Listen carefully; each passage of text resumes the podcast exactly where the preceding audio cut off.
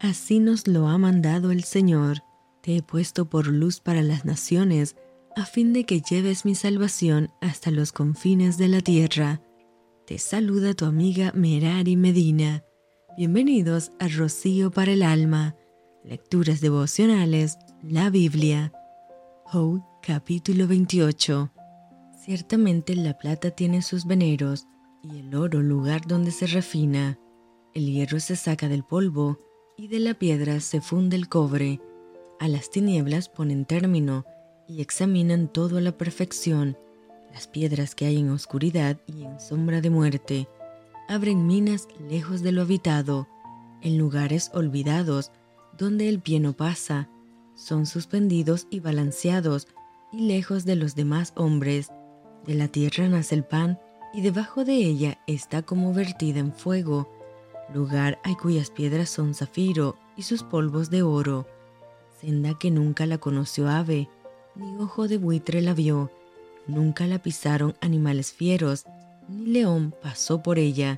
En el pedernal puso su mano y trastornó de raíz los montes.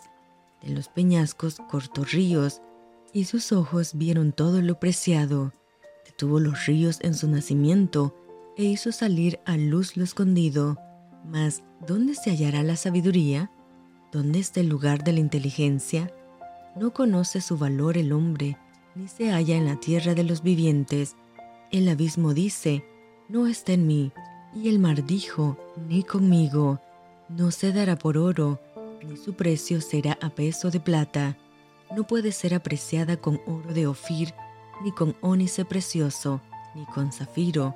El oro no se le igualará, ni el diamante, ni se cambiará por alhajas de oro fino. No se hará mención de coral ni de perlas, la sabiduría es mejor que las piedras preciosas.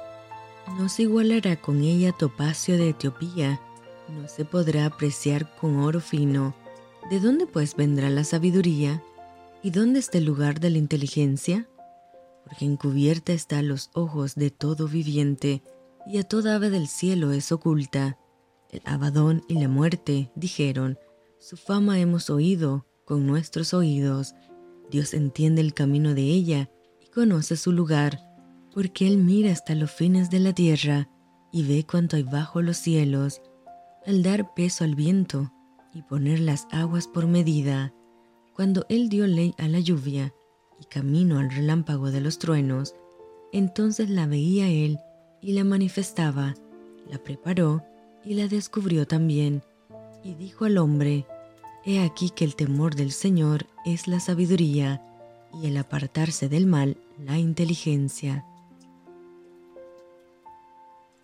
Y esto fue Rocío para el alma.